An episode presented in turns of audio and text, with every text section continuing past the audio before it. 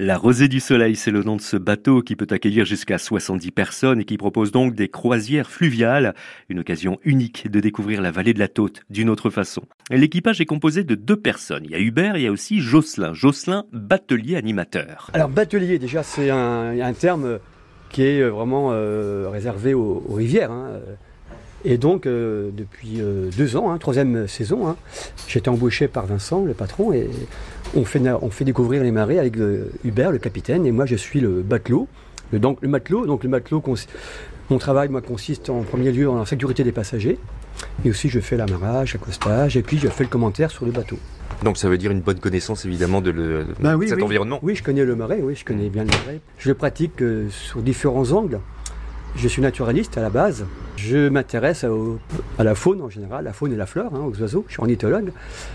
37 euh, ans que je suis ornithologue.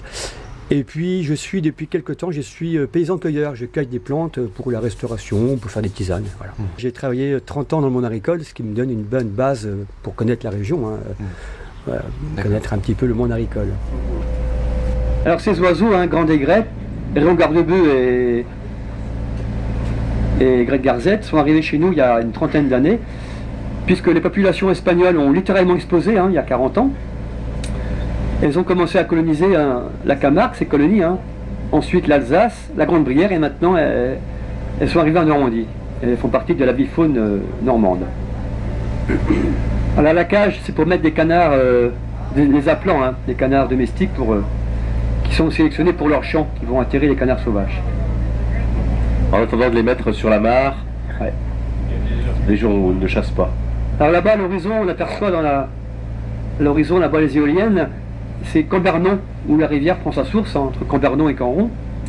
Et on peut imaginer que le marais continue encore. Hein. Le marais fait des digitations à travers le bocage pour arriver pratiquement sur la côte ouest du département. il y a un stratège bien connu qui a voulu creuser un canal hein, entre la côte est et la côte ouest afin de d'échapper au rat blanchard, puis aussi euh, pour lutter contre l'envahisseur, les Anglais de l'époque. Et oui, Jocelyn vous raconte des histoires, des histoires vraies, à bord de la Rosée du Soleil, des pateliers des marais du Cotentin.